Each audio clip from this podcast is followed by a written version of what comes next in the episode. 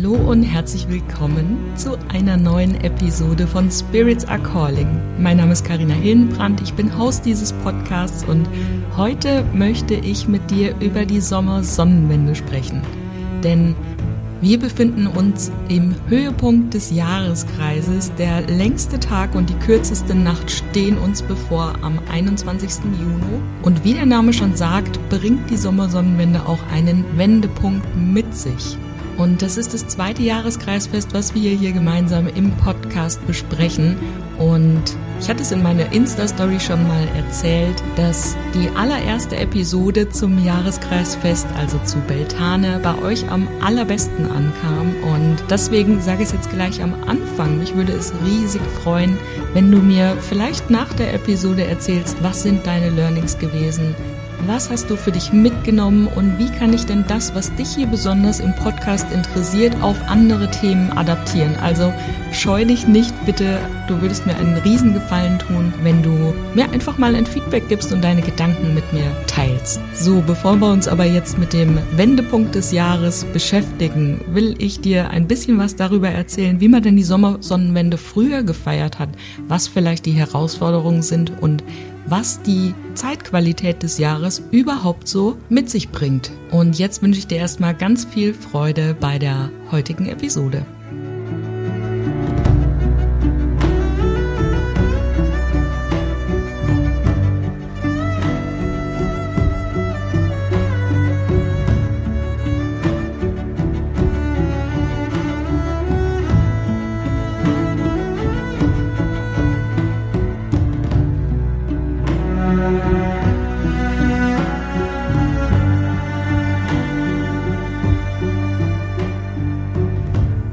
Längste Tag des Jahres, die kürzeste Nacht. Früher sagte man, dass sich in dieser Zeit Himmel und Erde berühren, weil das Licht wirklich in jede Ecke strahlt und die Fülle an Blüten und Früchten tatsächlich auch den Höhepunkt des Jahres widerspiegeln. Die Gärten sind voll, die Kräutersammler haben jetzt gerade wahrscheinlich ihre schönste Zeit, denn alles steht in voller Pracht, in voller Blüte und hat die größte Kraft überhaupt. Und gleichzeitig ist die Sommersonnenwende das Pendant, das Gegenstück zum Julfest, die Nacht, in der die Dunkelheit sich wieder etwas zurückzieht, das Licht zurückkehrt, das Lichtkind geboren wird und das Licht auch letzten Endes zurückkommt. Und ein paar Stimmen davon habe ich schon aufgeschnappt, dass doch ein bisschen Wehmut dabei ist, wenn das Licht sich jetzt wieder zurückzieht. Denn für die meisten und auch für mich sieht es ja tatsächlich gerade erst so aus, als würde der Sommer erst beginnen. Aber nein, wir sind tatsächlich auf dem Höhepunkt, was natürlich nicht heißt, dass der Sommer jetzt gleich morgen zu Ende ist. Denn wenn wir Glück haben, wird's ja wieder bis in den September rein schön warm, so dass wir viel Zeit draußen verbringen können, Zeit in Gemeinschaft verbringen können. Und der Rückzug dauert noch ein bisschen. Also von daher gleich mal ein bisschen Entwarnung. Wir haben hoffentlich noch ein paar schöne Sonnentage und mit etwas Glück geht der Sommer ja auch wieder bis in den späten September herein. Wir sind jetzt erst auf dem Höhepunkt. Das heißt, all das, was wir jetzt hatten, geht jetzt wieder zurück, aber dauert nochmal in etwa genauso lang. Und diese Zeit jetzt können wir auch wunderbar nutzen, um zusammenzukommen. Denn der Sommer entfaltet sich ja jetzt erst so richtig in seiner vollen Kraft beziehungsweise bringt die Feuerkraft mit. Und die Feuerkraft ist natürlich auf der einen Seite wärmend und gemeinschaftsfördernd und nährend für die Seele, aber gleichzeitig zeigt er auch sein zweites Gesicht. Denn er bringt natürlich auch große Trockenheit mit sich. Ne? Also Wassermangel war in den letzten Jahren immer wieder Thema, was natürlich auch dadurch bedingt ist, dass wir unsere Gärten nicht mehr so pflanzen, wie sie eigentlich gesund und in unserer Natur gepflanzt gehören. Aber auch Brände sind immer wieder Thema, Wald, Waldbrände und da sieht man mal wieder schön, wie die Elemente so wirken, dass immer alles zwei Seiten hat. Und in der Mythologie geht es weiterhin um Ekstase. Wir haben ja schon zu Beltane angefangen, das äh, wilde Treiben zu forcieren. Und vielleicht hast du die Episode angehört, dann weißt du genau, was ich meine. Aber es geht, wie gesagt, weiterhin um Ekstase, die Sonnengöttin, die im Winter das Lichtkind geboren hat. vereint sich jetzt mit dem heranwachsenden Sonnenkönig. Und es klingt jetzt vielleicht ein bisschen komisch für uns, weil sich der Sonnenkönig genau genommen nach der Mythologie selbst zeugt, aber so wurde es weitergegeben.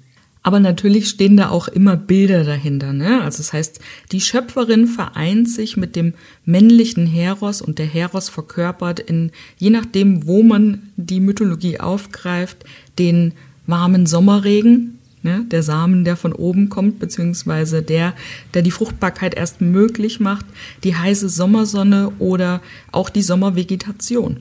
Und genauso gilt es natürlich auch für die Menschenpaare. Und dazu gibt es einige Hausbräuche, zum Beispiel hat man, wenn äh, zwei sich Liebende die Ehe vollzogen haben, Holunderblätter für eine glückliche Ehe und äh, für das Brautpaar gestreut oder Waldmeister unter die Matratze gesteckt, was immer dafür da war bzw. dafür helfen sollte, dass die Frau schwanger wird, also sich fortpflanzen können.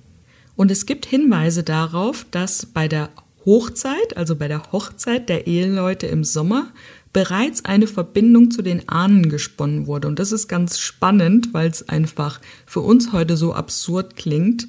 Denn man wollte den Segen der Ahnen einholen, beziehungsweise man wollte die Ahnen informieren, dass sich die Ahnenlinie jetzt da fortführt, beziehungsweise fortgeführt wird und dass sich neue Menschen in die Familie eingliedern. Und wie scheinbar witzig dieses Wort eingliedern jetzt in diesem Kontext ist, fällt mir gerade jetzt erst auf, aber es gibt Hinweise darauf, dass eben äh, die Zeugung und der Tod früher enger miteinander verwoben waren. Ne? Also es gibt sogar Vermutungen darüber, dass vielleicht eine Zeugung auch an Friedhöfen stattgefunden hat, weil der Segen der Ahnen eben so wichtig war. Und wir kennen immer noch ein Symbol für diese Verbindung, die wir ähm, im Sommer eingehen, ne? das, das Kind zeugen, die Ekstase, die dann übersprudelt. Und das ist die rote Rose als Symbol für die Liebe und die wird ja heute auch immer noch als Symbol für das Leben als Grabpflanze verwendet. Beziehungsweise es gibt ja immer noch auf Friedhöfen immer noch diesen Rosengarten. Ne? Manche Friedhöfe haben das als anonyme Beisetzungsstätte etabliert, also den Rosengarten. Ich weiß nicht, ob es da jetzt einen Zusammenhang für gibt, aber früher wurde der Friedhof auch der Rosengarten genannt. Nicht in jeder Region, aber in einigen Regionen. Also es gibt Spekulationen darüber, dass man sich früher liebevoll verbunden hat, weil die Verbindung mit den Lebenden zu den Toten ebenso wichtig war. Und das ist eben für uns total unvorstellbar, weil das ähm, nach unserem heutigen Verständnis, beziehungsweise so wie wir konditioniert und erzogen sind, reine Blasphemie gewesen wäre. Aber wer weiß, wer weiß. Und es gibt auch ein schönes Ritual zur Sommersonnenwende. Und das war nicht immer so bekannt, wie es das jetzt vielleicht heute wieder in unserer halbwegs aufgeklärten Welt wieder bekannt ist. Und das ist das Sommersonnenwendfeuer. Und es war besonders früher da im ländlichen Raum, also da, wo äh, die Bauern gelebt haben, wo das äh, Feld bestellt wurde, wo die Lebensmittelversorgung herkam, besonders wichtig, weil man da eben noch so stark mit der Natur im Einklang lebte. Aber natürlich war es auch in den Städten wichtig. Da wurde halt vorwiegend getanzt und gefeiert. Und warum der Unterschied doch ein bisschen gegeben ist, werden wir gleich noch erfahren. Aber wenn wir uns das Jahresrad so angucken, dann sind die Motive für das Feiern und die Dinge, die man eben so getan hat, doch sehr, sehr ähnlich mit denen zu Beltane. Man hat da genauso um das Feuer getanzt, man hat wilde Feste gefeiert, man hat sich berauscht an verschiedensten Substanzen und ist seiner sexuellen Lust nachgegangen. Und da ging es wirklich darum, dem Trieb nachzugehen. Also ich will jetzt nicht sagen, es war egal mit wem, aber es ging vor allen Dingen darum, in der Sexualität die Ekstase zu finden, die eben jetzt da in diese Jahreszeit gehört. Und auch ganz wichtig war immer der Sprung über das Feuer, besonders für zwei Verliebte, die dann Hand in Hand darüber gegangen sind, beziehungsweise rüber gesprungen sind. Denn mit diesem Ritual entfachte man sozusagen die Kraft des Feuers in der Beziehung für die Leidenschaft und letztlich für die Erregung und die Fortpflanzung. Und man glaubte auch, je höher man springe, also je höher das äh, Brautpaar springt, desto höher würde das Getreide wachsen. Und das spiegelt ganz schön wider, wie man davon ausging, dass alles, was wir tun, eine Wirkung auf die Natur um uns herum hat. Das, was wir für uns tun, tun wir auch für die Welt. Und die Welt meint jetzt nicht irgendein äh, spirituelles, kollektives Verständnis, sondern für das Getreide, für die Menschen, für die Tiere, also alles das, was uns genährt hat. Und es ist ein schönes Bild dafür, wie man damals im Einklang mit der Natur gelebt hat. Denn das, was man getan hat, hat vor allen Dingen auch praktische Gründe gehabt. Also Dinge, die im Endeffekt auch das Überleben gesichert haben. Und es gab auch Versuche von der katholischen Kirche, diesen Brauch eben für sich naja, sich anzueignen, ne, damit ähm, das eben in gesittetere Bahnen kommt, sage ich mal, ähm, hat aber nicht so gut funktioniert. Also das Johannifeuer, das Johannisfeuer ähm, ist daraus entstanden, aber ein bisschen hat der Heidenspaß gefehlt. Aber da gehe ich später noch mal kurz drauf ein und heute nimmt es zwar schon wieder ein bisschen ab, aber das Sommersonnenwendfeuer war auch lange Zeit etwas verrufen, weil es eben in der Zeit des Nationalsozialismus für ideologische Überzeugungen, für ideologischen Missbrauch genutzt wurde und ist deswegen auch immer noch ein bisschen negativ besetzt. Wobei ich wahrnehme, dass es doch in eine positive Richtung geht, ne? weil gerade die Spiris, die sich jetzt gerade mit diesen Themen auseinandersetzen, also du und ich letzten Endes, dem Ganzen wieder naja, eine positive Wendung geben. Aber zurück zur Qualität dieser Zeit. Die Nächte werden, wie gesagt, länger und die Sommersonnenwende ist ein Übergang. Also alles ist im Wandel und alles ändert sich. Und genau dieser Übergang ist auch nötig, damit sich alles ändern kann, ne? Weil sonst kann auch nichts Neues entstehen. Und genau da befinden wir uns jetzt gerade.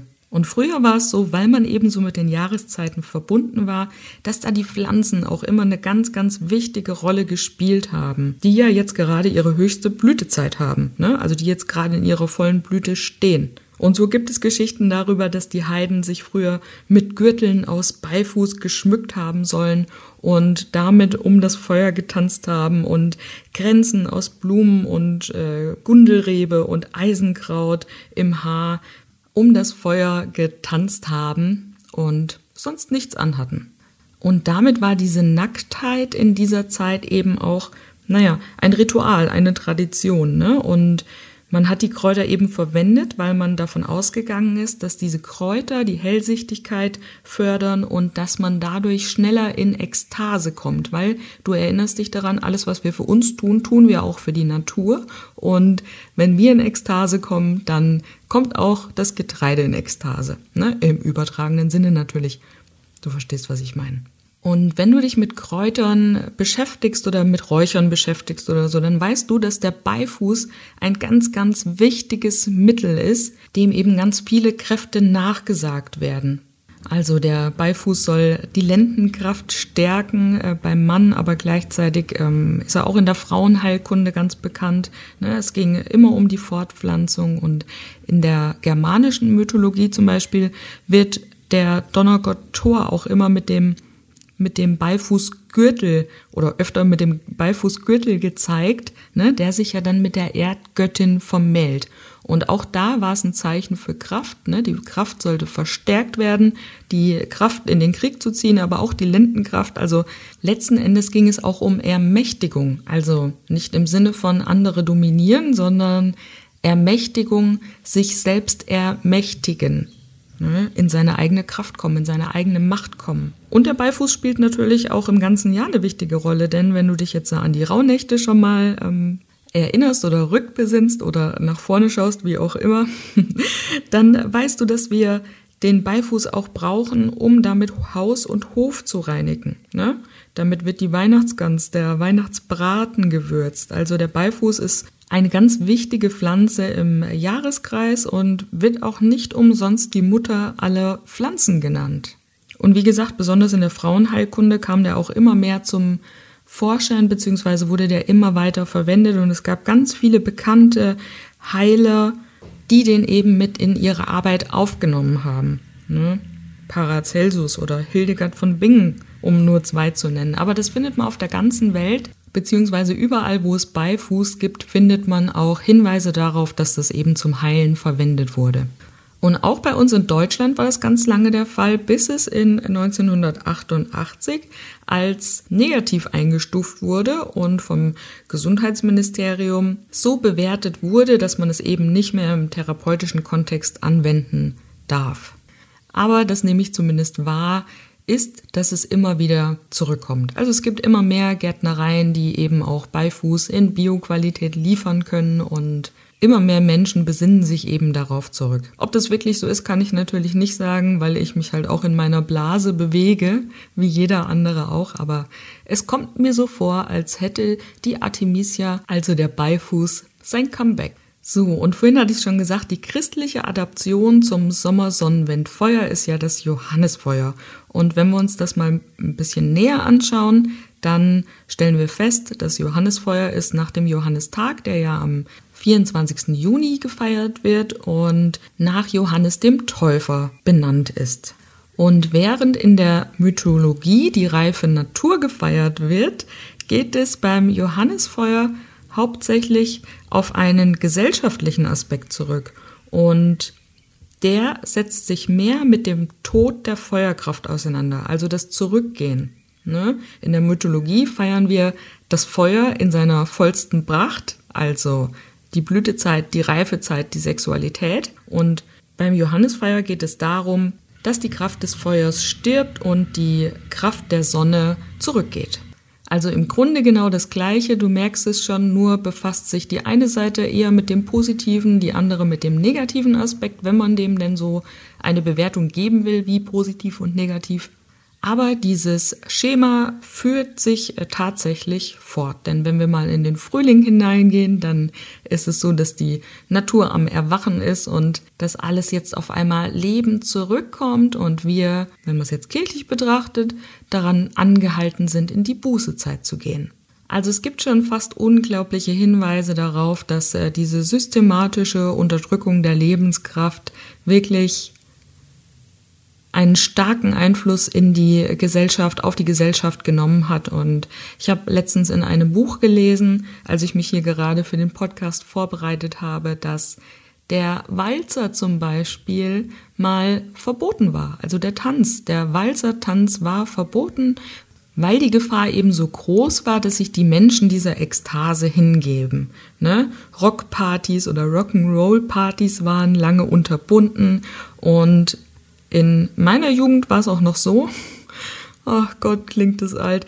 In meiner Jugend war es eben auch noch so, dass es so diese Secret Rave Partys gab, ne? Also so verbotene Partys, die man nur kannte, wenn man eben in dieser Szene drinne war. Und auch jetzt sind die ja noch nicht so gerne gesehen, sag ich mal. Und es hat einen Grund, warum auf einschlägigen Partys mehr bewusstseinsaufhellende Substanzen gefunden werden als auf anderen. Wir sind also gar nicht so weit von der Natur entfernt, es zeigt sich nur heute in anderen Bildern. Früher hat man auch ums Feuer getanzt und hat sich berauscht mit Pilzen oder was auch immer denn da war, Bier, Gebräu und Heute macht man das eben mit anderen Substanzen, aber es findet trotzdem im Sommer statt und draußen statt und es geht darum, aus sich herauszukommen, aus sich herauszugehen, in die Ekstase zu gehen. Also was ich damit sagen wollte, es steckt alles noch in uns. Wir sind nicht so weit von der Natur entfernt, wie wir das manchmal meinen. Und auch diese Lust aus sich herauszugehen kommt nicht von ungefähr, denn wir kennen alle diese Geschichten, wo Menschen am Feuer zusammenkommen und sich Geschichten erzählen und sich am Feuer trafen, um sich eben Geschichten zu erzählen, dass das der zentrale Punkt der Gesellschaft war früher. Wenn du schon mal ein Storytelling-Seminar mitgemacht hast, äh, weißt du ganz genau, was ich meine. Das ist nämlich immer das Totschlagargument. Menschen haben sich schon immer Geschichten am Feuer erzählt. Also Feuer verbindet, Feuer wärmt und nährt die Seele. Feuer steht für Gemeinschaft und Feuer steht vor allen Dingen auch für Sexualität. Und deshalb ist die sexuelle Verbindung zwischen den Menschen auch als heilig angesehen worden. Also es war ein heiliger Akt, sich sexuell äh, zu verbinden, miteinander zusammenzukommen. Denn, wie wir es vorhin schon gehört haben, alles im Sinne der Gemeinschaft und der Fortpflanzung. Alles, was wir uns Gutes tun, tun wir auch der Natur Gutes. Also wie gesagt, es war ein praktisches Vorgehen, weil man eben glaubte, dass wenn man selbst in Ekstase kommt, die Natur eben auch in Ekstase gerät ne? und damit zur vollen ähm, Reife kommt. Denn ohne das Feuer im Sinne der Sexualität wäre eine Gemeinschaft, also ein Fortpflanzen, ja überhaupt nicht möglich. Also die Fortpflanzung ist ja überhaupt der Grund, weshalb es Gemeinschaft gibt.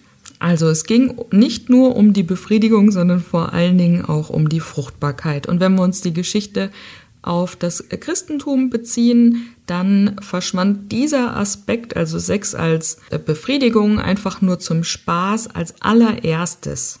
Also Sexualität durfte nicht zum Spaß passieren, sondern wirklich systematisch wurde das eben in geschlossene Räume verdrängt, verlagert und am besten im Schlafzimmer und natürlich am besten auch nur in einer monogamen Ehe.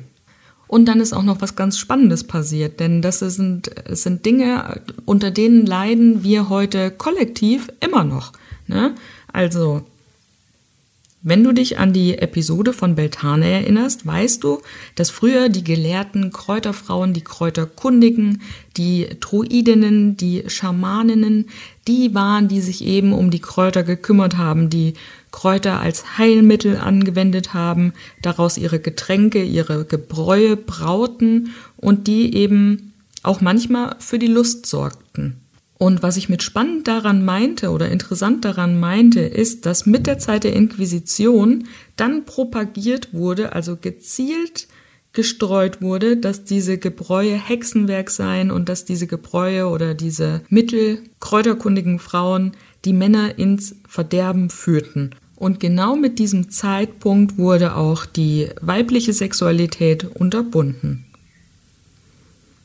Also Sexualität war schon immer ein gutes Kontrollmittel, denn nicht ausgelebte Sexualität führt auch zu gehemmter Lebenskraft. Und wenn du nicht glaubst, dass das vielleicht heute noch so sein könnte, dann erinnere dich doch mal zurück an deine Schulzeit, an deine Berufsschulzeit, vielleicht Studium als du die Maslow'sche Bedürfnispyramide durchgenommen hast. Manchmal wird diese Pyramide so in drei Teile geteilt, manchmal in fünf Teile. Es kommt immer ein bisschen drauf an, wie sie dargestellt wurde, aber ganz unten sind immer die Grundbedürfnisse. Also Essen und Trinken, Atmen und so weiter. Und im Ursprung stand ganz unten auch mal Sex dabei, also Sexualität. Aber du wirst darüber in den wenigsten Büchern etwas finden und es gehört auch ein bisschen Glück dazu, dass du eine Lehrkraft gehabt hast, die dir diese Info weitergegeben hat. Also Sexualität gehört zu den Grundbedürfnissen und das Maslow, das jetzt da gesagt hat, ist jetzt nebensächlich. Ich will damit nur sagen, man findet es selbst heute noch nicht in Lehrbüchern zu diesem Thema. Was ist eigentlich ein Grundbedürfnis? Und da gehen natürlich auch ganz viele Themen mit einher, ne, mit Sexualität. Da geht mit einher Erniedrigung, Bloßstellung, Scham, Perversion, diese ganzen absurden Dinge, die uns heute so auftauchen, die in unseren Augen nicht normal sind und die auch nicht normal sein sollten, meiner Meinung nach. Aber all das, dieses, dieser ungesunde Bezug zu Sexualität geht damit einher. Und vielleicht hast du die letzte Podcast-Episode gehört, da habe ich davon gesprochen, dass ich ein Ereignis in Bezug auf Trauma hatte, beziehungsweise ein Ereignis erlebt habe, was rückblickend betrachtet eine traumatische Erfahrung war. Und da ging es genau darum, es ging um einen sexuellen Übergriff, in dem ich die Schuldige war, in dem ich bloßgestellt wurde. Also ich wurde eigentlich als die böse Männerverführerin hingestellt, obwohl das überhaupt nicht der Fall gewesen ist. Es war im Gegenteil ganz anders. Und ja, das Thema Täter-Opfer-Umkehr, Victim Blaming, Victim Shaming ist ja immer wieder ein Thema. Also was ich damit eigentlich sagen will, Sexualität ist immer noch ein Tabuthema. Es gibt wenige, die da wirklich offen drüber reden können, weil es einfach gesellschaftlich über Jahrzehnte, Jahrhunderte, Generationen hinweg nicht offen behandelt wurde. Also nicht als das heilige angesehen wurde, wie es früher von unseren Vorfahren mal gelebt wurde. Und auch wenn die Menschen heute scheinbar wieder etwas offener sind, hängen diese alten Pflichten immer noch in unserem System. Also Ausschluss aus der Kirche, wenn man äh, geschieden wird oder sich scheiden lässt, Vergewaltigung, Verklemmung, Zölibat, das sind alles Themen, die sind kein gesunder Umgang mit Sexualität und die können eben nur durch dieses Konstrukt so entstehen. Und das ist kein Problem, was Einzelne haben, sondern das ist ein Problem, was ein jahrhundertealtes gesellschaftliches und kulturelles Problem ist. Also meiner Meinung nach dürfen wir uns da wirklich wieder bewusst machen, dass das ein Thema war, was damals gezielt aus uns heraus erzogen wurde und uns Lebenskraft gekostet hat. Und wir brauchen unseren Körper, um hier unsere Aufgabe zu erfüllen. Und das klingt jetzt wie blödes Spirigelaber, aber der Sinn und der Zweck unserer Existenz ist die Körperlichkeit. Unsere Seele will die Erfahrung machen, wie es ist, in einem Körper zu leben. Und wenn wir das wieder auf unser altes Wissen, auf die Mythologie übertragen, ist es auch wieder nur ein Mittel zum Zweck. Die Seele inkarniert in einen Körper, um die Erfahrung zu machen, wie es ist, körperlich zu fühlen.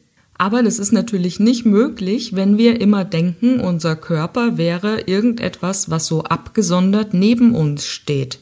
Ne, wir beschäftigen uns den ganzen Tag mit Denken und mit Philosophieren und mit äh, der Zukunft und der Vergangenheit, sind eigentlich nur im Kopf, aber spüren noch nicht einmal, wenn in unserem Körper irgendetwas vielleicht nicht richtig läuft oder sind auf einmal total überrascht, wenn uns mal jemand liebevoll anfasst.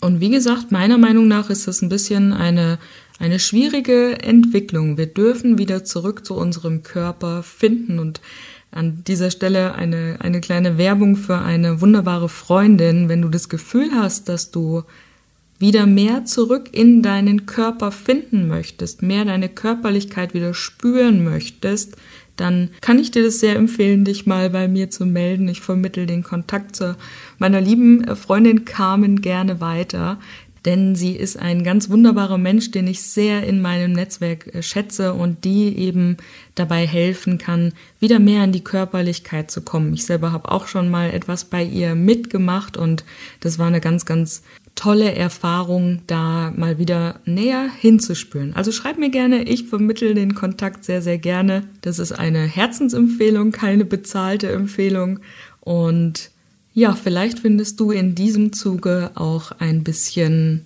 Veränderung in Bezug auf deinen Körper. Denn, und damit kommen wir jetzt auch mal ein bisschen zur Jahresqualität, jetzt ist ja die Zeit, in der wir auch kritisch auf das blicken dürfen, was bisher gewachsen ist, was bisher in diesem Jahr sich für uns eingestellt hat. Das heißt, wo darf ich jetzt noch weiter reifen? Wo kann ich sinnstiftende Beziehungen noch weiter reifen lassen? Und was darf gereinigt und verabschiedet werden? Ne? Der kritische Blick ist grundsätzlich immer wichtig, aber jetzt können wir nochmal hinschauen, will ich das wirklich bis zur Ernte durchführen? Wie wird dann die Ernte aussehen? Oder will ich das vielleicht jetzt schon verabschieden? Zumindest schon mal den Gedanken säen, dass es sich verabschieden darf. Und wie kann ich mehr für mich selbst in Ekstase kommen? Diese Fragen dürfen wir uns jetzt stellen. Jetzt ist die Zeit und ich wünsche dir ein wunderschönes Sommersonnenwendfest, ein wunderschönes Lita-Fest und lass es dir gut gehen. Bis bald, deine Karina. Halt, warte noch kurz. Hat dir die Episode gefallen? Dann lass mir doch gerne eine Bewertung da. Und wenn du das Gefühl hast, dass du gerade in irgendeinem Lebensbereich Unterstützung brauchst oder dir Unterstützung wünscht, dann schau gerne mal auf meine Webseite. Da gibt es ganz viele verschiedene Möglichkeiten, wie wir zusammenarbeiten können. carinahillenbrand.com oder schreib mir über Instagram at carinahillenbrand. Meine Kontaktdaten findest du auch nochmal in den Show Notes unter dieser Episode.